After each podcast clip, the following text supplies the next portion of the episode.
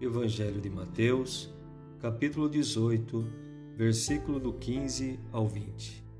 Proclamação do Evangelho de Jesus Cristo, segundo Mateus. Naquele tempo, disse Jesus a seus discípulos: Se teu irmão pecar contra ti, vai corrigi-lo, mas em particular a sós contigo. Se ele te ouvir, tu ganhaste o teu irmão. Se ele não te ouvir, toma contigo mais uma ou duas pessoas, para que toda a questão seja decidida sob a palavra de duas ou três testemunhas. Se ele não vos der ouvido, dize-o à igreja. Se nem mesmo a igreja lhe ouvir, seja tratado como se fosse um pagão ou um pecador público. Em verdade vos digo: tudo o que ligardes na terra será ligado no céu e tudo o que desligardes na terra será desligado no céu. De novo eu vos digo: se dois de vós estiverem de acordo na terra sobre qualquer coisa que quiserem pedir, isto vos será concedido por meu Pai que está nos céus. Pois onde dois ou três estiverem reunidos em meu nome, eu estou ali no meio deles. Palavra da salvação.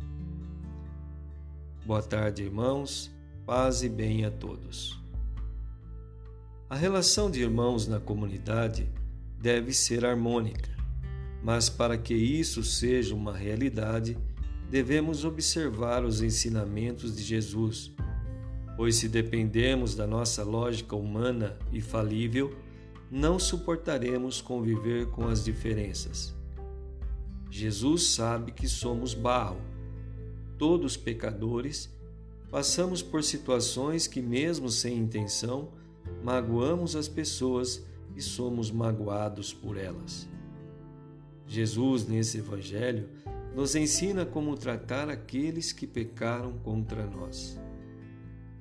As nossas relações humanas, na comunidade ou na família, não se resumem a esse plano terrestre. Jesus vai nos lembrar que o que ligarmos ou desligarmos na terra será ligado ou desligado no céu. Por isso, é urgente corrigirmos e nos deixar corrigir, perdoarmos e pedir perdão àqueles que ofendemos. Ele termina garantindo a sua presença no meio de nós e nos ajuda a viver um pouco do céu aqui na terra. Que o Senhor nos abençoe e nos ajude a colocar a Sua palavra em prática. Amém.